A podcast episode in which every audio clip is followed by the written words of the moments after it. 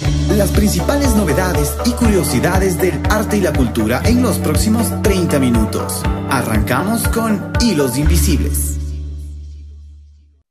Buenas tardes amigos queridos de Hilos Invisibles.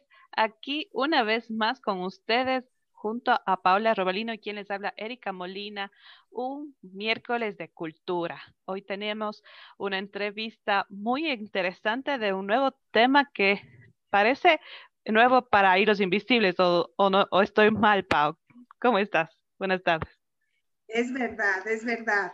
Vamos a hablar por primera vez. Buenas tardes, amigos, siempre contentos. Y es verdad, vamos a hablar por primera vez acerca de todo lo que tiene que ver con el diseño textil, pero con una mujer que viene a hablarnos acerca de nuestra cultura también, de lo importante que, que, es poner nuestra esencia en todo lo que hacemos. Y en esta ocasión, sobre moda. Así es. Entonces, podemos dar paso a la madeja cultural hablando un poco de la alta costura, porque vamos a estar tocando ese tema y bueno, me parece muy interesante que nuestros amigos también eh, aprendan junto a nosotros ¿Qué quiere decir alta costura? ¿Qué se refiere? Y bueno, esta es, se ha prolongado en el, en el tiempo como la moda hecha a mano, de forma artesanal, a medida y con tejidos de calidad, caros e inusuales. La intervención de la máquina de coser es mínima y las piezas de alta costura suelen realizarse para un cliente específico o con sus medidas correspondientes. Es verdad, es verdad, pero no obstante, no todas las empresas que realizan vestidos a la medida con estos tejidos caros o con tejidos inusuales, como tú dices, Erika, pueden definirse como alta costura, porque para poder usar este nombre se debe ser miembro exclusivo de un club. Así es que el resto simplemente es costura. Imagínate tú. Y este es algo que para mí era novedoso porque el término alta costura está protegido por la ley desde el 23 de enero de 1945 y lo define la Cámara de Comercio y de Industria de París. Esta Cámara Sindical de Alta Costura determina qué casas de la moda son elegibles para ser verdaderas casas de alta costura. Imagínate tú. A mí me parece que la alta costura requiere de muchísimo, pero según ellos, la alta costura requiere un mínimo de 200 horas de trabajo. Por esta razón, a menudo estas prendas se diseñan solo para la pasarela y no como para que las lleve y las use el consumidor. Claro, y bueno, esta era una de las de, los muchos requisitos que requiere este club, ¿no? Y en la actualidad realmente el negocio de la moda ya ha adquirido una gran complejidad. El, el conocido Preda Porter en los años, entre los años 50, industrializó muchos de los procesos y al mismo tiempo también debilitó la alta costura. Posteriormente, a finales del siglo XX, también la fast fashion, la moda rápida que se le conoce, terminó con esto. Entonces, esta transformación ha tenido como consecuencia que se ha pasado de tener 106 casas de alta cultura en París a 18 nada más en el año 2000. Mira, Ahora, si es que nosotros vamos a hablar entonces de lo que es el diseño, sabemos que hay muchísimas personas que están dedicadas, el diseño de modas está ya aquí en nuestro país, en nuestra ciudad, conocemos a muchísimas personas, hombres y mujeres que se han dedicado a esto de una manera muy, muy adecuada, nos hacen sentir orgullo porque han estado y son partícipes de estar en, en grandes pasarelas. Pero, ¿qué, ¿cómo le unimos?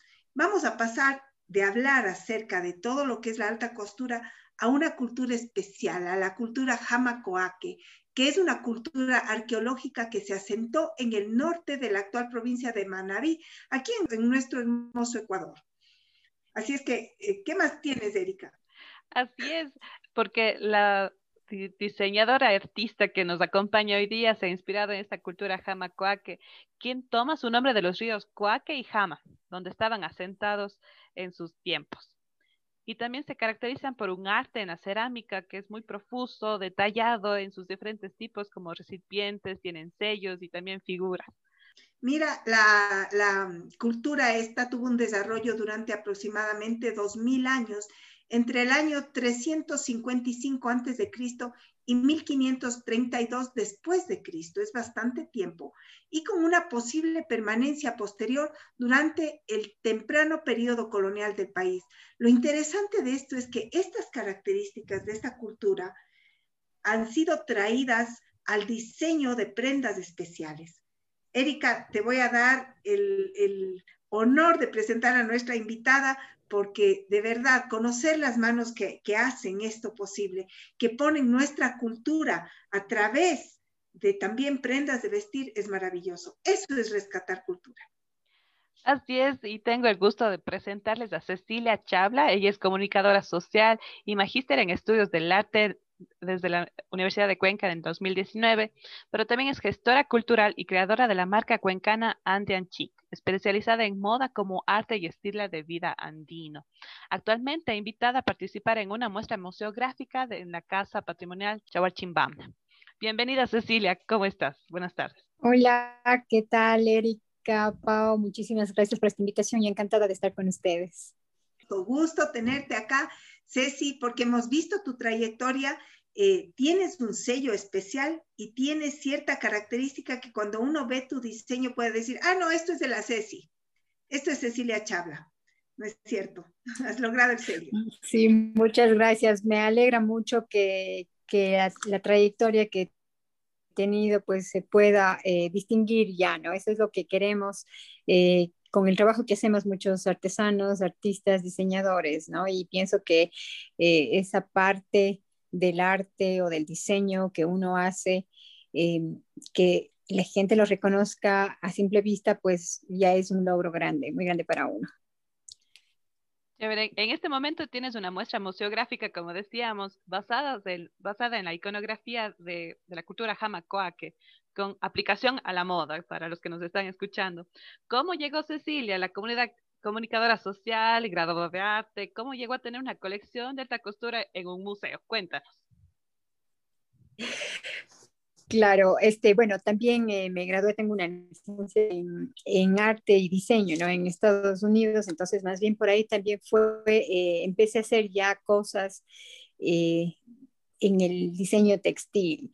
En realidad, eh, claro, yo también eh, sí trabajé y fui, eh, bueno, soy comunicadora social también, y, pero siempre hubo esta parte, ¿no? Que, que me encantaba, que tenía que, que desarrollar en mi, en mí era esa creatividad de hacer, siempre el diseño de modas y es algo que después estudié.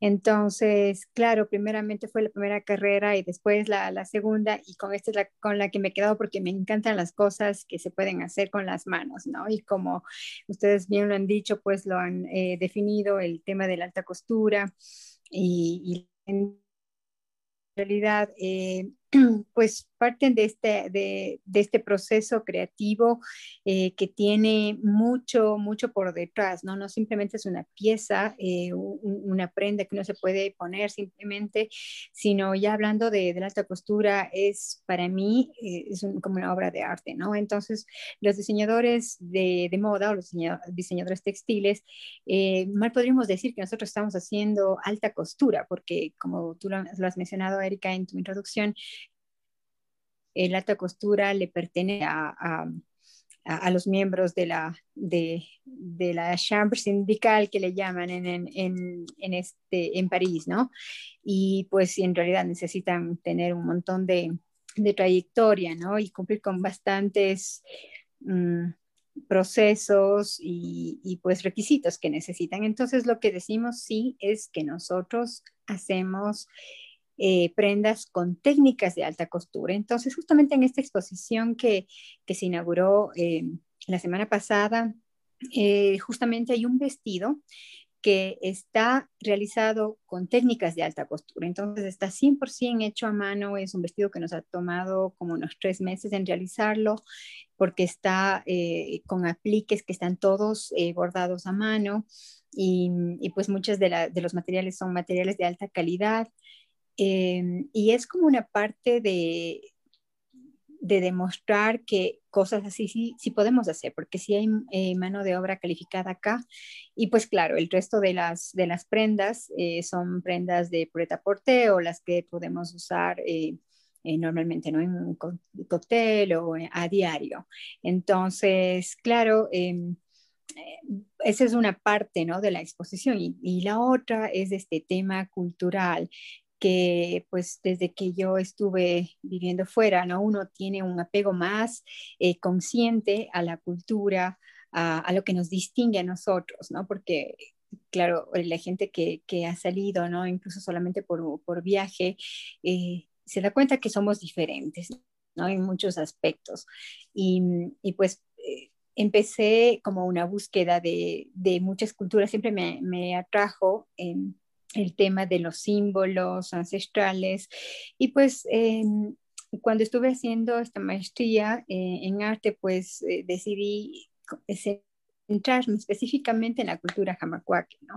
Entonces, parte de, de mi investigación que hice eh, cuando estaba estudiando, pues fue basada en, un tema ya de la simbología de, los jamacuaque y es una cultura increíblemente interesante para mí y tan poco estudiada, ¿no? Porque claro, tenemos los, eh, la gran cultura, el imperio inca, que, que, que, es lo más cercano a nosotros, pero la jamacuaque es una cultura que vivió mucho más antes de los incas. Y y es, una, y es una cultura que está llena de rituales que les distinguía tantísimo el, el tema este de, de, las celebraciones rituales, ¿no? Entonces ellos tenían estos, eh, a, los, a los, eh, a sus caciques eh, que eran pues las personas, a los sacerdotes y caciques que eran representados en, un chamán, ¿no? Que, que, era la persona más importante en, en, el estrato social, en la organización social de ellos. Entonces ellos, ser las personas tan importantes, eh, tan influyentes en esta sociedad, pues tenían que vestir con trajes súper suntuosos, muy adornados, muy arreglados con lo mejor de lo mejor, con plumas, con apliques de oro, con piedras preciosas y, y, pues porque claro, era un símbolo de respeto también, ¿no? Entonces, justamente eh, esa es la parte que me gustó, que me, que me atrajo de, de esta cultura relacionada ya a lo que uno puede hacer desde el punto de vista eh, del diseño textil, ¿no? En, eh, tomar esa o inspirarme en esos trajes de los chamanes jamacuaque para producir eh, un vestido de alta costura y pues de ahí tratar de, acoplarlo a la vestimenta diaria. Claro, el objetivo principal es siempre impulsar nuestra cultura y nuestra identidad nacional para el diseño textil. Cecilia, es tan interesante el darnos cuenta de, que todo lo que hacemos debe tener un trasfondo y un, y un respaldo. El respaldo que tú nos has dado acerca de tu obra es maravilloso porque nos enseña a tener el corazón de, de vinculación, como tú has hecho. Ahora, hay muchas personas que dirán que no es tan importante reconocer la belleza de la propia cultura para, para poder sacar las, el alta costura. Entonces, ¿cómo, por qué, cómo explicas tú la importancia de reconocer esta belleza de nuestra cultura? Bueno, pienso que eh, en realidad vivimos en un mundo eh, súper globalizado en donde las diferencias ya se, se están perdiendo, ¿no? Eh, sin embargo, pienso que si hay un movimiento en donde está tratando de que, de que hay este, un poco esa distinción eh, en todos los ámbitos, ¿no? Lo que nos hace nosotros, porque si, si bien es cierto, nosotros estamos eh, al tanto de lo que pasa en China, en Europa, em, en los Estados Unidos, hablando de moda, por ejemplo, pero queremos algo que nos distinga. Nosotros somos una, no, tal vez en el futuro no podríamos ser eh, una potencia en cuanto a diseño textil, eh, podríamos soñar con eso, pero no lo somos ahora. Entonces, eh, para los que somos diseñadores de moda y diseñadores textiles, ¿cómo, ¿cómo, podríamos distinguirnos y competir en, en, en el mundo de la moda. Entonces, para mí la respuesta es eh, diferenciándonos del resto, ¿no? Entonces, y lo más importante eh, de esta diferencia es eh, que nosotros tenemos una cultura súper rica que necesita ser explotada. Entonces, desde ese punto de vista, yo le veo como un camino en el que podríamos andar, ¿no? Muchos diseñadores para poder eh, competir y ser diferentes, porque claro, yo respeto mucho a los eh, diseñadores locales que hacen moda y cada uno tiene su estilo y está perfecto, pero siempre tratamos eh, de reciclar la moda y, y, nos, inspiramos muchísimo en lo que está pasando afuera y eso es lógico, tenemos que hacer eso, pero crear algo diferente para mí es desde desde buscar esa, ese distintivo que nos viene desde la cultura, lo que nos hace nosotros, lo que nos hace ecuatorianos. Entonces, no podríamos eh, eh, decir que, qué sé yo, en mañana eh, un, diseñador en Nueva York que está haciendo una, una, colección inspirada en la cultura jamacuaque, por ejemplo, porque ahí hay un problema de apropiación también. Si es que, claro, esta persona no es no es un ecuatoriano o por lo menos no tiene ese conocimiento previo, esa, eh, esa, poca eh, esa investigación que se necesita también, ¿no? Para, hasta, para uno mismo como ecuatoriano poder aplicar esos símbolos, muchos de ellos que son sagrados, a algo que todavía puede considerarse banal, ¿no? Como es la moda.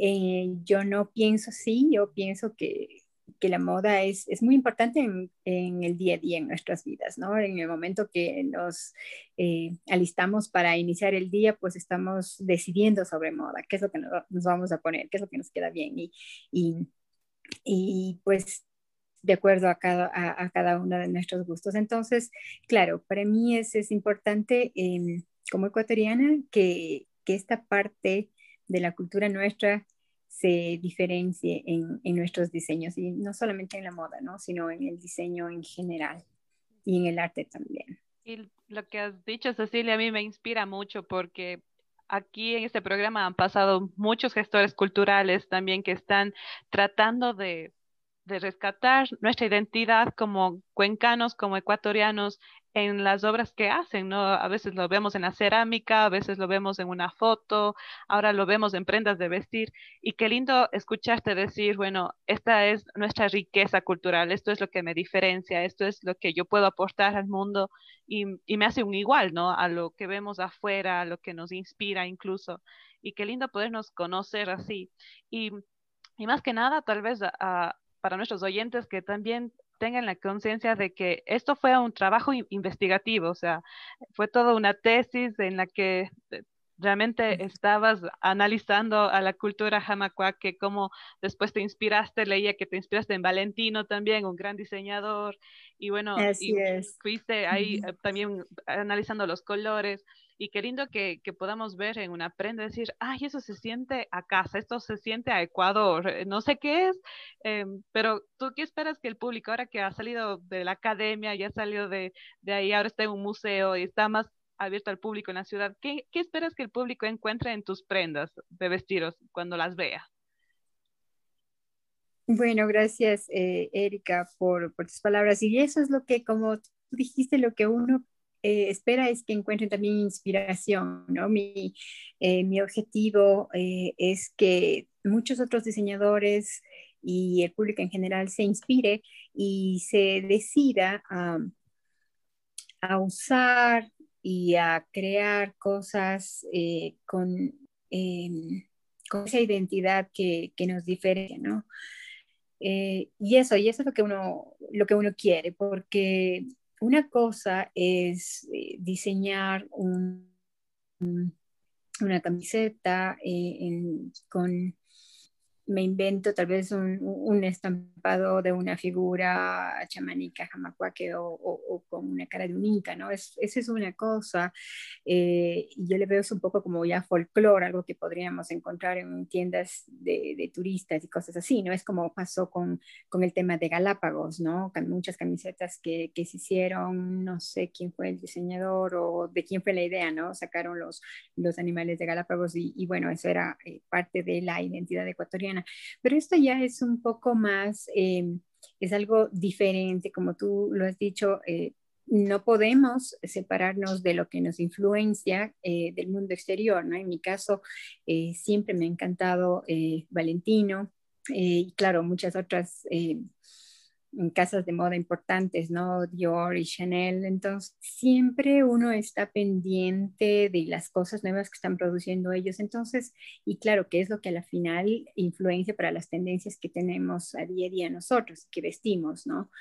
Eh, entonces, era mezclar esa, e, esa parte de, de, la, de la alta costura también de esas inspiraciones que tuvieron los diseñadores de estas casas y eh, aplicarlo y cambiarlo un poco también eh, ya con, con, lo nuestro, con lo local, ¿no? Entonces, por eso hay, por ejemplo, en esta exposición hay vestidos que se pueden poner, por ejemplo, eh, con un jean por dentro, porque son, tienen transparencias, ¿no? Entonces, pero tienen, y son vestidos que cualquiera dice, bueno, yo he visto este modelo en muchos otros lugares, pero tienen apliques que son, eh, por ejemplo, hechos con, eh, hay un vestido que se me viene ahorita a la mente que está hecho con con y, y, que tiene apliques de, de, cuero, ¿no? Bordados y estos apliques eh, tienen las formas de, de, los hombres danzantes, ¿no? Que, que, era parte de la simbología jamacuaque, que eran estas danzas que hacían en, eh, pues en, agradecimiento de la, en la temporada de, de, cosecha.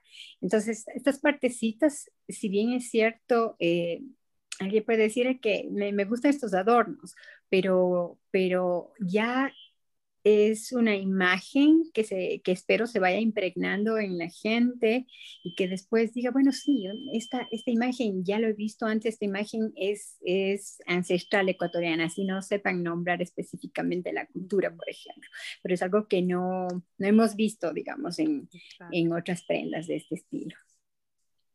Qué lindo poder darnos cuenta de que toda esta investigación en el arte, en la cultura que tú has hecho, está siendo ya plasmada en el diseño de la moda, en el diseño de nuestra identidad como ecuatorianos, porque somos un solo espíritu, ¿no? Y es lindo poder saber que esto vaya saliendo de Cuenca. Cecilia, sabemos que mucha gente estará motivada para ir para ver tu exposición y queremos que tú misma hagas la invitación, por favor. Cuéntanos dónde está la, exposición.